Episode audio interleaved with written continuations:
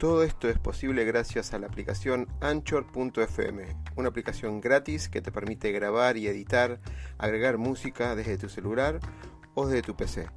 Anchor nos permite distribuir además todos nuestros podcasts en todas las redes conocidas de música y podcast como Spotify, Apple, Google, entre otros. Puedes bajarte la aplicación directamente desde Android Store o Apple Store o directamente ir a la dirección anchor.fm y empezar ya con tu podcast. Negocio, pasión, éxitos y miedos. Un punto de encuentro para compartir, aprender e inspirar conversando, con la conducción de Oscar Schmitz.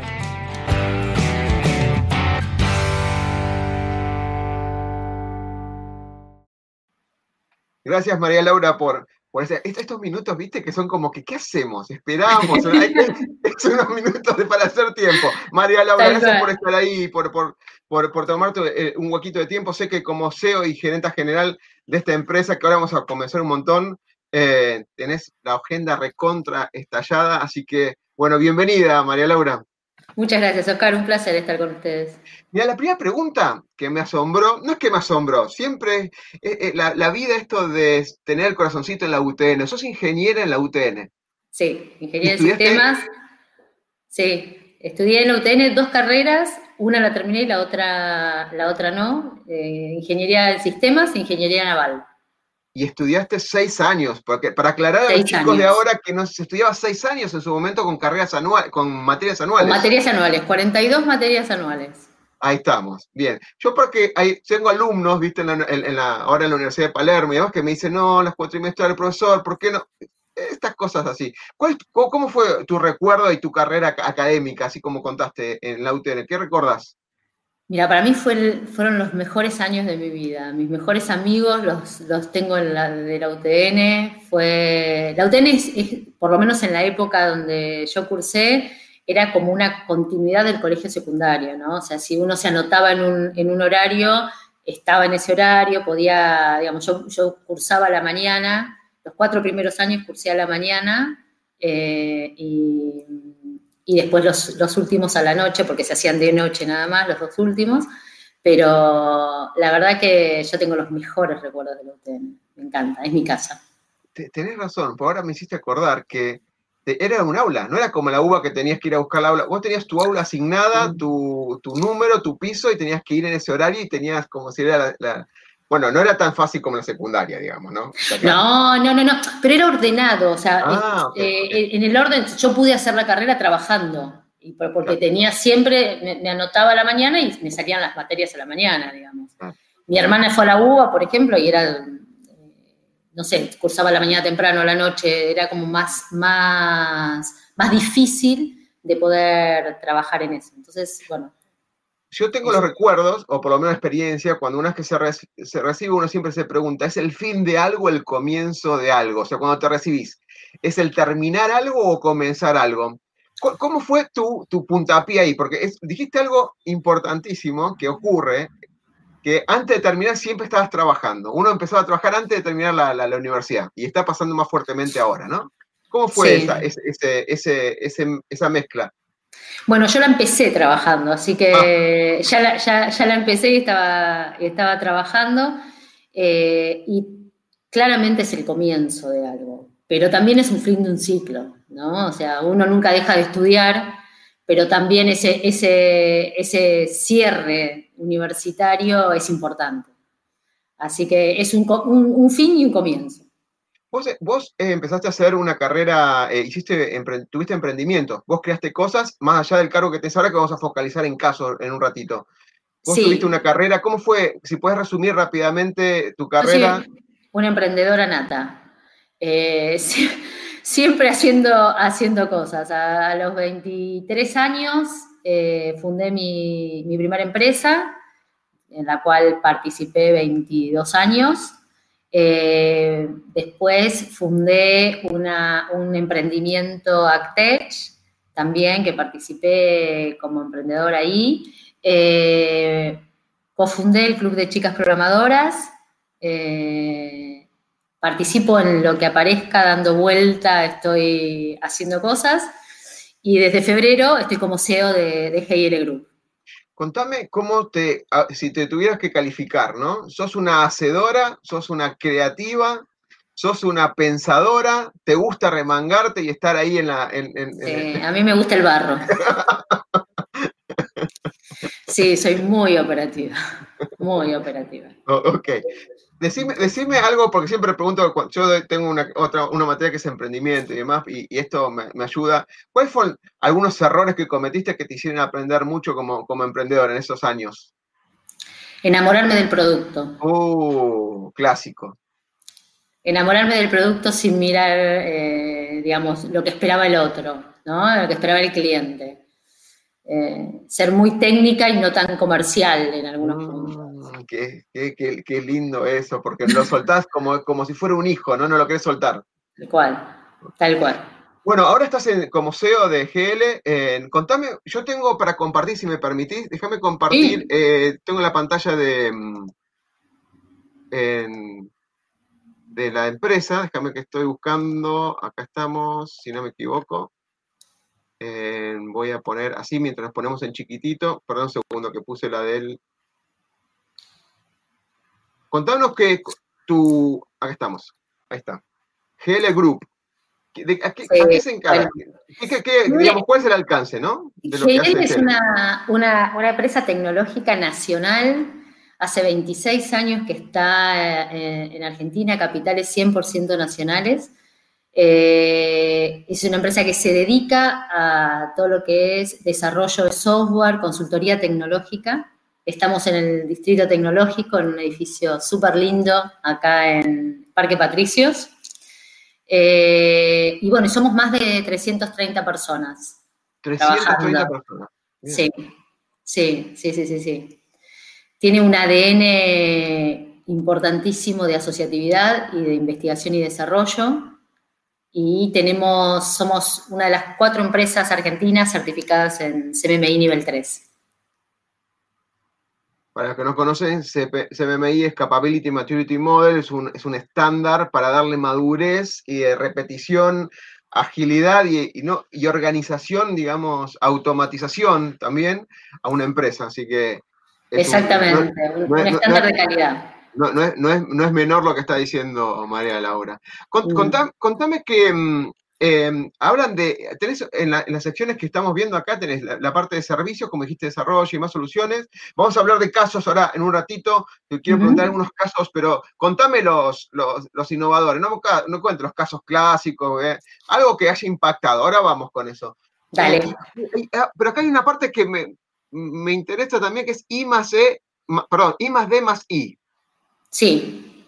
¿Qué es Investigación, desarrollo e innovación. APA. O sea, bueno, entonces pará, no me lo cuentes. Vamos a dejarlo para el final porque tengo una, cosa, una pregunta por particular. Contame esto de la, de la inclusión y la de la diversidad, porque sos una banderada con el, con el club de, chicas programadoras y esto que vos creaste. ¿Qué viste en el mercado, básicamente? O sea, ¿por qué se te ocurrió eh, eh, tomar esa iniciativa? Bueno, te cuento. Eh, como, hablamos, vengo desde, siempre en el rubro de la tecnología, encontrándome siempre con mayoría varones en todos los ámbitos laborales y estudiantiles. Eh, soy mamá de cinco hijos, eh, de los cuales dos son mujeres, y eh, notaba que no tenían, no tenía, yo en casa no, no traté de no, inculcarles eh, lo que yo hacía, sino dejarlos, dejarlos ser, ¿no? Pero veía que las chicas no se, no se, no se interesaban por la tecnología. Eh, y por otro lado, veía que en la empresa necesitábamos gente a mansalva y no se presentaban mujeres. Entonces, en, una, en una, reunión de, comisión directiva en la Cámara con un colega, eh, Juan Navarro, de la empresa Exacta, eh, charlando cotidianamente por este tema, a él le pasaba algo parecido con su hija, pero no que no se interesaba, sino que ella sí se interesaba, pero no encontraba espacios donde poder eh, aplicar eso, porque siempre se llenaban de varones y ella como que se sentía un poco retraída para poder, para poder participar. Y a partir de ahí empezamos a mirar qué pasaba en el mundo. Esta era una problemática mundial.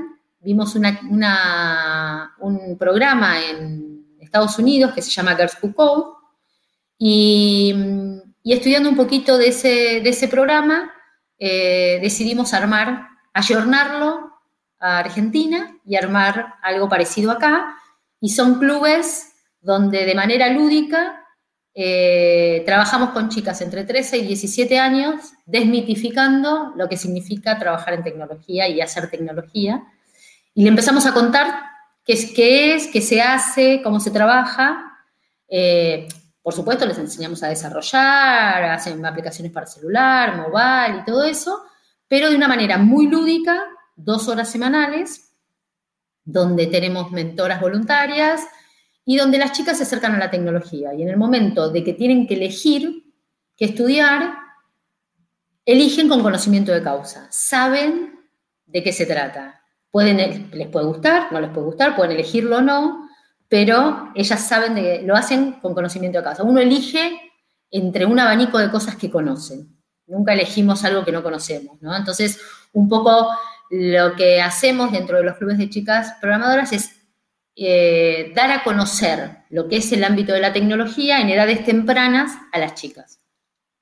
Eh, María Laura, eh, ¿cuántas personas pasaron en tu mentoría, por, por definirlo de una manera, en este, en este ejercicio, en esta iniciativa?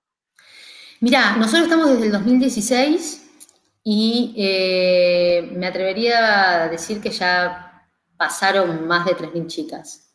¡Apa! Sí. Bueno, entonces, tengo que hacer una pregunta, una pregunta obligada, dos preguntas obligadas.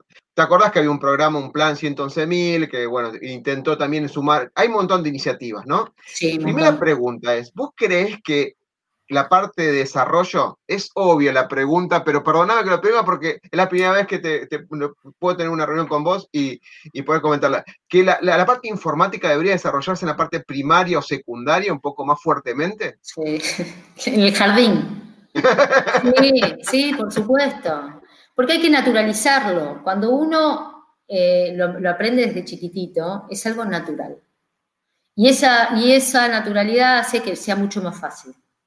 Después podés hacer, lo podés elegir como carrera o no, pero digamos, ya tenerlo internalizado es fundamental. Y sí, por supuesto que sí.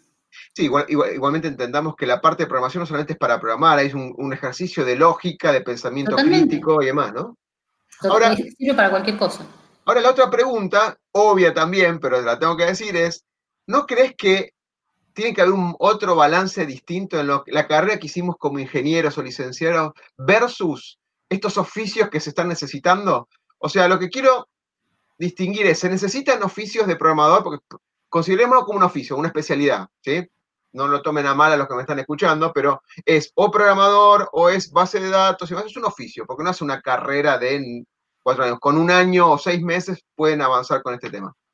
¿Cómo ves vos o, cómo crees que debería ser en un futuro esto de ingeniero licenciado con estos oficios como programador y toda la, la parte técnica que hay, ¿no?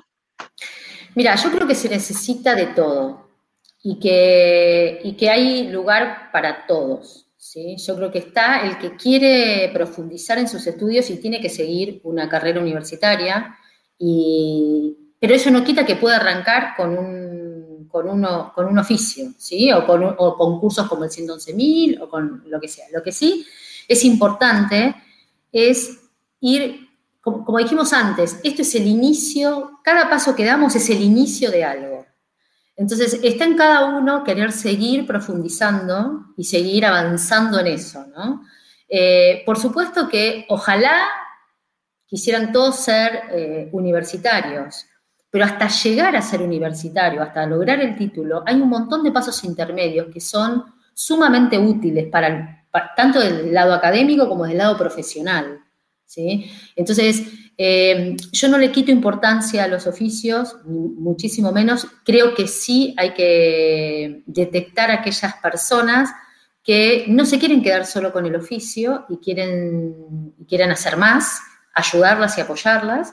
Y aquellas personas que están decididas desde el inicio a hacer más, también, digamos, que no, no, no, no, queden, que no se queden con el oficio. Pero el oficio es sumamente eh, útil y, eh, y, necesario, y porque tampoco serviría si todos somos doctores eh, y no tenemos aquella persona que quiere codear o que quiere estar con las manos en la masa, ¿no? entonces, me parece que todas las posiciones son necesarias. De hecho, algo que al, aprender a codiar y empezar a trabajar sobre ese tema, pues, tiene una salida laboral casi inmediata. El mercado mundial lo requiere, digamos, ¿no? Totalmente. Sí, totalmente. No es como, perdóname, eh, no. es como el oficio de electricista, que por ahí uno aprende, digo electricidad porque vengo también de la secundaria técnica, así que estuvimos, eh, donde salís, pero el radio de participación es más eh, la zona. En cambio, la parte digital, aprenderla, tenés un campo global de aplicación.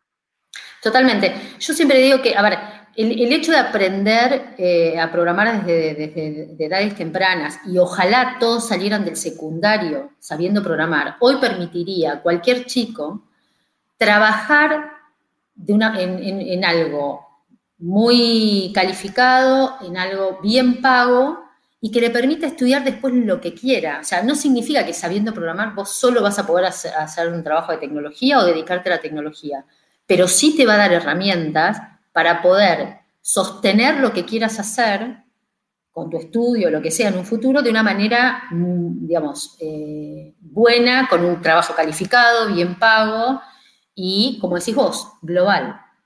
¿Cómo, cómo manejas 330 personas? Vas a decir, hago magia, no, pero ¿cómo gestionas y aparte de, de tu gestión, esto de la diversidad y la inclusión? ¿Cómo es tu mirada con tus equipos de trabajo que no son chicos? 330 personas no es chico y tenés seguramente muchos grupos y muchas discusiones y muchas ideas de criterio profesional y todas las cosas que ocurren hoy en día en cualquier eh, consultor o empresa eh, relacionada con la tecnología, ¿no? Mira, eh, nosotros en GIL, yo entré, tomé la, posición en febrero. GIL es una empresa inclusiva de por sí, eh, realmente tiene acciones de inclusión desde mucho antes, desde que yo, desde que yo entrara. Eh, la inclusión, desde mi punto de vista, es apertura. O sea, yo creo que tenemos que, trabajamos de manera abierta en todos los grupos y y dándole espacio a cada uno eh, con sus particularidades, sus características. ¿sí? Eh, así que, y cuanto más inclusivo es el, cuanto más diverso es el grupo, mejores son los resultados. Y, la verdad que nosotros en ese, en ese, en ese aspecto eh, nunca fue una barrera en, este, en, esta empresa. Así que creo que, que la llevamos muy, muy bien. No, fundamental. O sea, cuando aumentás mirada de un punto, ese es el verdadero punto de vista. Son las vistas de un punto. Cuanto más vista tenés de un punto, es, ese desarrollo es, genera, es espectacular.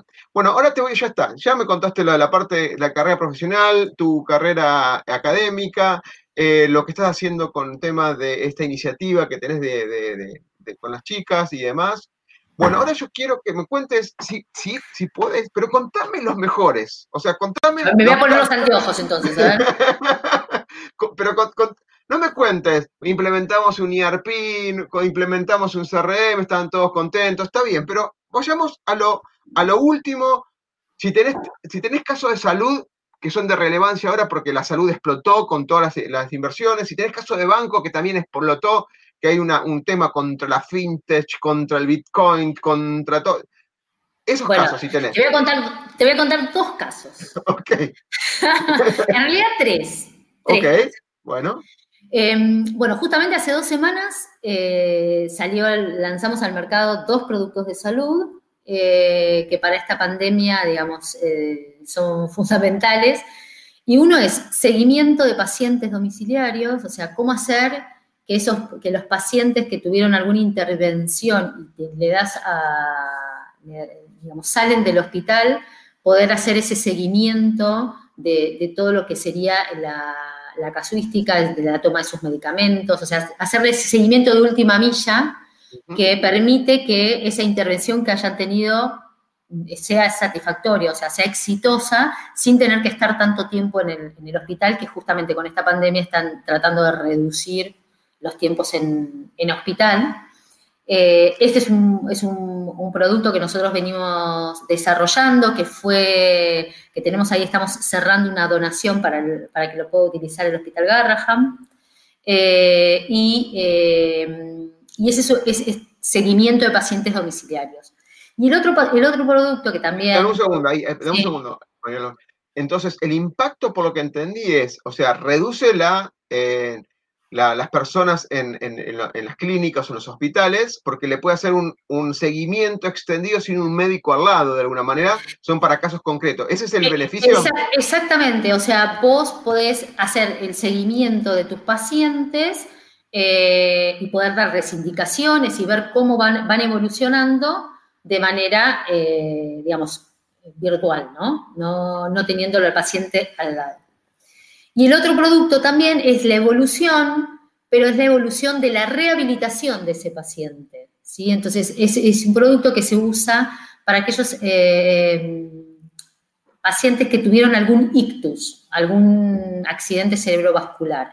Entonces, esos pacientes tienen una rehabilitación que eh, tiene que ser guiada, tiene que ser seguida y eh, ahí nosotros lo trabajamos con un, instituto de investigación eh, de España, de la Unión Europea, trabajamos con unas pulseras que lo que hacen es censar determinados movimientos del paciente que indican cómo va evolucionando y si tiene algún problema. Como Internet de las Cosas mezclado con inteligencia.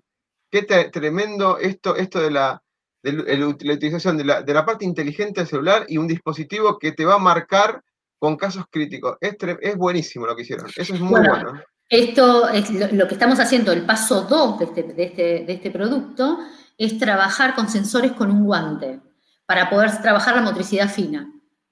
Y eso también es un poco de llevar esas, esos sensores a la aplicación y que de, esa manera el médico pueda ir guiando y viendo cómo evoluciona esa rehabilitación. Eso, pensar que muchas veces se asocia porque tiene más marketing, digamos, y es más masivo, la realidad aumentada, en toda la parte de movimientos, digamos, robotizados o movimientos sensores en el cuerpo a cosas de gaming o demás. Pero este eh, contado como lo estás contando es un caso muy práctico y directo para un nicho de salud que hoy por hoy se necesita mucho y por lo que estuve escuchando en estos días, vamos a estar unos meses más que se va a necesitar mucho más todavía.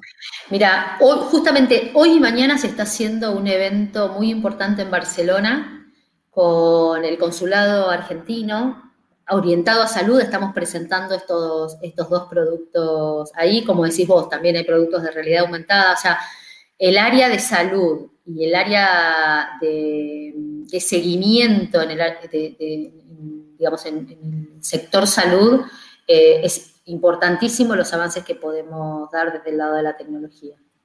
Ok, bien, ya contaste dos, ¿Es un 2 con 3 o, o, me perdí? Es un 2 con 3, es un 2 con 3, porque me dijiste salud y banca, así que te quiero contar el de banca también. Ok, ok. Eh, en, el ban del de banca, eh, no te puedo decir el, cliente porque todavía no, salió, no, salió al negocio, pero estamos, eh, digamos, participamos en el desarrollo de la primer plataforma de medios de pago internacional que da servicio a siete países al mismo tiempo, o sea, con la única, una, única plataforma que da, países a siete, que da servicio a siete países. Y, y GL fue uno de los, de los partners para, hacer este, este desarrollo de esta plataforma que está saliendo del horno muy, muy, muy, rápido, en breve, en breve.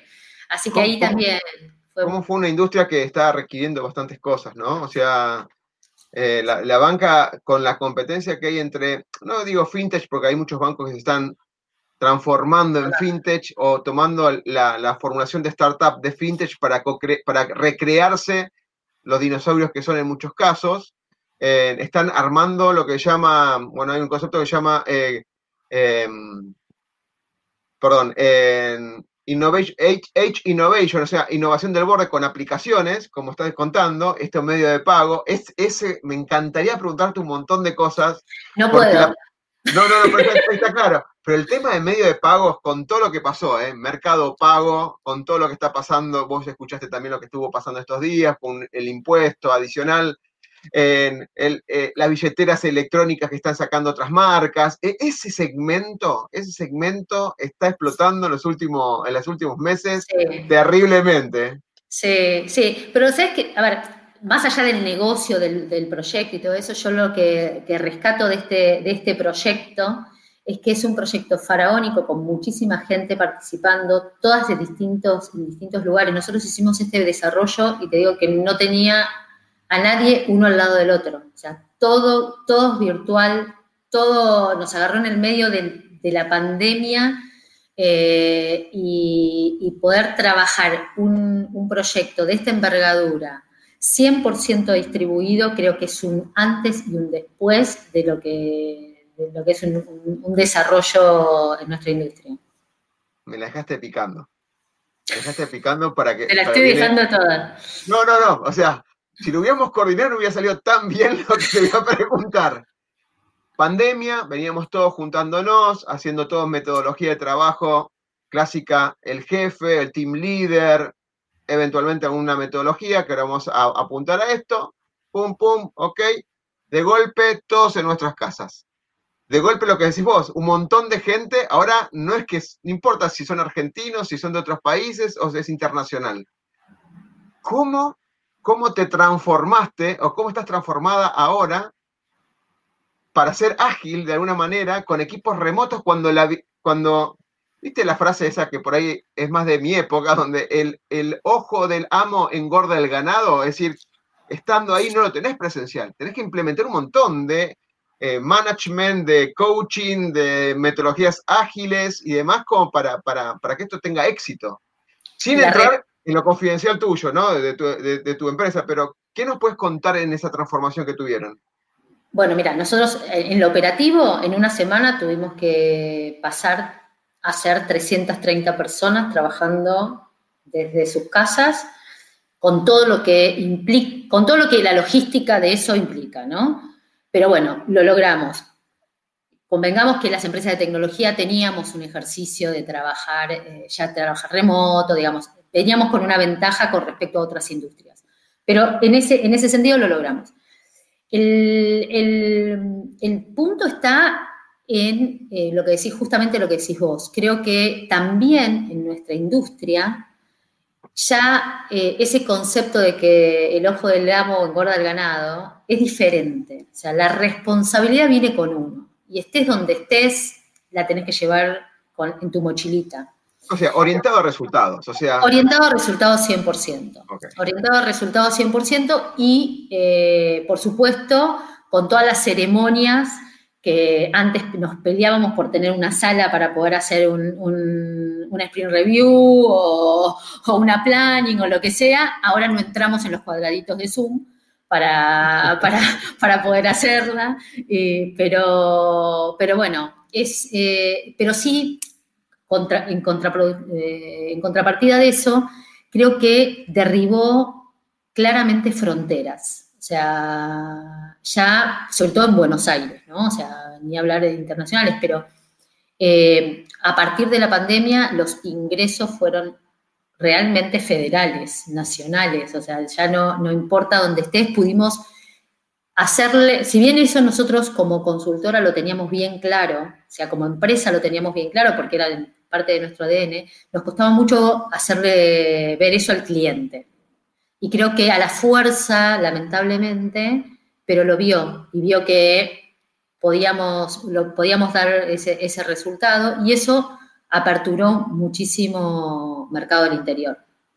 Sin dar nombre de clientes, ¿no? Eh, porque te escucho y las celebraciones o las, los encuentros, como el planning, el review, como el daily, los famosos daily, lo que se dice y lo que no se dice, los casos que estiran, tienen su fundamentación de por qué están atrás. O estas cosas que son maravillosas al comienzo, sobre todo, porque detectás muchas personalidades del hacer y el, no, y el chamullar, perdón que use la palabra esta, ¿no? Del, y los que quieren hacer y, tienen un compromiso con la acción y los resultados. Cuando metes un cliente o metes un proveedor en tu línea allá y cuando ya la, forma parte de tu cultura, siempre hay rechazos, ¿no? Porque lo natural es un pensamiento cascada, ¿no? Una planificación, hitos, ya te lo pedí a vos, esto de meterme en los daily, esto, este, ¿cómo fue el choque de, nosotros le llamamos em, em, inmunidad cultural de, la, de las organizaciones? Esto que ya vengo haciéndolo así, ¿por qué me venís con estas cosas raras, María, María Laura? ¿Cómo fue ese choque? Bueno, el tema es que, bueno, nosotros somos una consultora, entonces eh, nosotros nos adaptamos a los clientes. Eh, trabajamos mucho con banca y la banca se está agilizando. O sea, eh, no sé si fue por la fintech o por la, pero se está agilizando. Entonces, un poco también eh, no tenemos tanta resistencia a eso, porque es como que lo, también ellos lo piden. Los proyectos internos ya es como que nacen así y, la gente está, la gente está acostumbrada a esto que estamos diciendo, ¿no? De, la daily, de, hacer el seguimiento, de ver cómo, cómo, cómo trabajar y cómo, cómo, cuáles son los objetivos. A veces lo más difícil es eso, hacérselo entender a un cliente por una cuestión comercial, porque un proyecto allá no es un proyecto llave en mano que hoy te digo cuánto te va a salir y cuántas horas van a, van a hacer, sino que es algo que va iterando y va... Eh, y va, y va mejorando. Eso quizás desde el lado productivo es entendible y estamos todos cómodos y nos sentimos muy cómodos en eso. Eh, desde el lado comercial, no todos, los, no todos los clientes están dispuestos a eso, ¿no? Pero la verdad que en ese sentido no tuvimos mucha resistencia. muchas discusiones entre qué es bueno y qué es otro, entonces siempre me viene el ejemplo, perdón, que lo tengo acá, que es chicos, ustedes no pueden construir una casa con Agile. Entonces vienen todas las discusiones. Tenés que armar el piso, tenés que planificar, tienen que venir los proveedores y más. Los Agile, se puede todo con Agile. Entonces tenés los... De hecho, mira, para discusiones que tengo con otros grupos de trabajo, ¿no? Mira, acá está la guía básica. Digo, lo, no sabes Scrum, empecé a leer mínimamente esto para la próxima reunión, digamos. Bueno, yo te cuento, este, este proyecto que te digo, que es un mega proyecto, fue Agile 100%. 100%. Desde, desde, lo, desde lo básico. La verdad fue una experiencia riquísima. Muy buena. Bueno, cuando, lo cierres y lo puedas publicar, eh, sí, lo voy a contar. Con, la agencia, eh, me encantaría sobre todo la disposición de los OKR, cómo se dividieron las tareas, cómo se hicieron, cómo se fueron rearmando los equipos, todo, todo, eso estaría muy bueno porque es un mega proyecto como contás, ¿no? Sí. Eh, te hago una última pregunta, si no te saco más tiempo, que es em, lo del tema I más D más I que quedó ahí colgado, porque siempre a esa línea de innovación cada empresa la, la como digamos, como que la parte de creatividad la tienen todas, porque siempre son grupos jóvenes que les gusta pensar diferente, pero ¿cómo es ese, ese mecanismo que vos implementaste como SEO con, tu área? O sea, ¿es un, área, ¿es un área que tenés ahí adentro? ¿Son procesos que incluís en, los proyectos? ¿Cómo, ¿Cómo, lo manejas esa, área? No, Hegel desde, desde hace años tiene un área exclusiva de investigación y desarrollo. Nosotros trabajamos con proyectos, ya te digo, con la Unión Europea, tenemos sellos Iberoeca, sellos Eureka, eh, trabajamos con programas del Ministerio de Ciencia y Tecnología. Y lo que nos, nos atrae todo esto, o sea, nosotros buscamos soluciones en distintos mercados. Estamos constantemente mirando qué se está haciendo con los investigadores, con, a veces nos traen proyectos de, mismos del CONICET, como investigadores que aplican, que estudian determinada temática y vemos nosotros cómo esa temática puede ser aplicada a un uso de una industria determinada y que puede ayudar a mejorar algún proceso o algo, ¿sí? Entonces, en eso nosotros lo tenemos como un, como un foco de negocio, ¿sí?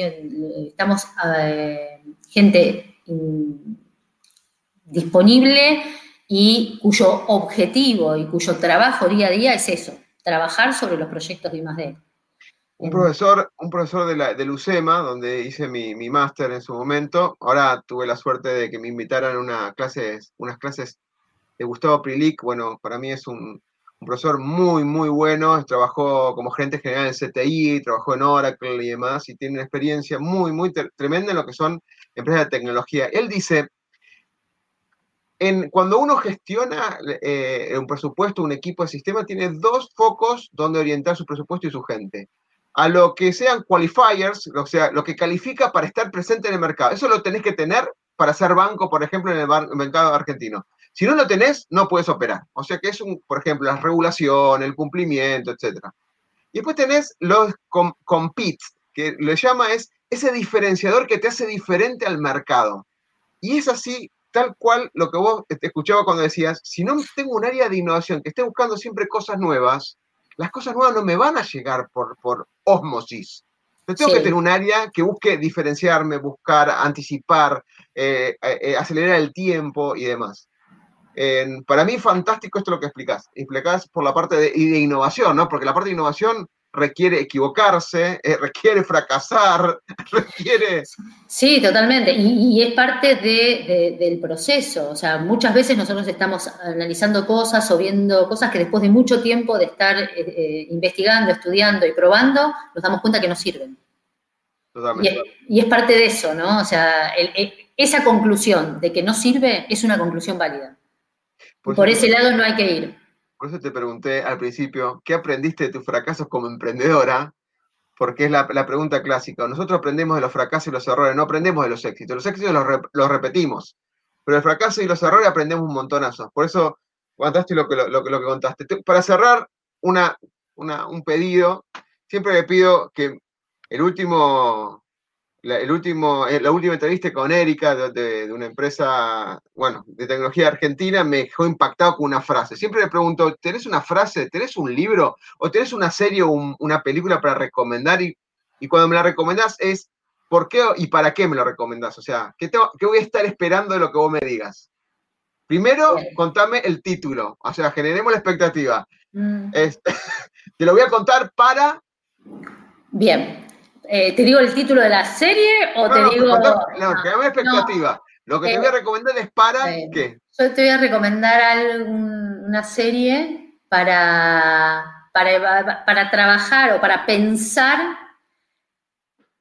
la lucha entre el, poder. Eh, ¿qué tenés que, cómo, manejar el hecho de estar en una posición eh, de liderazgo y todo lo que tenés que negociar y estar dispuesta a dejar en una, cuando, cuando accedes a ese éxito profesional que en algún momento siempre anhelás. Ok, o sea, ¿cómo hago para persistir en una situación, un rol por ahí como, como CEO, como lo que fuera, como presidente? Me aparece House of Cards en la cabeza, perdón, perdón, no, tiene nada que ver. Va a ser parecido. ok, y y cómo estando convencida con mi propósito, con mis intenciones de liderar, y después en el medio aparece de todo, ¿no? Supongo, eso es lo que quisiste decir. Bueno, a ver, sí, ¿Cómo, cómo? sí, le dice todas las cosas que tenés que ceder y todas las cosas que perdés y que y tenés que acomodar y, y todos, todos los libritos que tenés que, juntar. Bueno, y la serie, entonces, ahora sí. Borger. Borger. Borger. Es una, ¿de qué tratan? Es una serie dinamarquesa que se trata de una primer ministra dinamarquesa que llega al, que llega al poder. Sería como nuestro presidente, digamos, ¿no? Exactamente. ok. ¿Y decime cantidad de capítulos, serie, eh, en temporadas. Uy, me mataste, tiene tres temporadas y debe tener unos 10 capítulos por temporada. O sea, un House of Cards, no me, no me digas que no. Pero con que mires la primera temporada ya tenés. ¿Ah, sí? ya tengo para rato.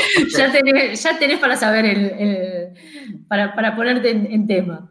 Bueno, genial, María Laura. Bueno, te, agradezco un montón el tiempo. Eh, no sé si querés pasar eh, algún dato más y demás, pero fue súper, súper, súper entretenido hablar con vos. Muchísimas gracias, Oscar, y espero volver con el, con el proyecto, pudiendo dar los nombres y pudiéndote contar todos los detalles del mismo, porque la verdad que es un proyecto para estar orgullosos los argentinos de formar parte.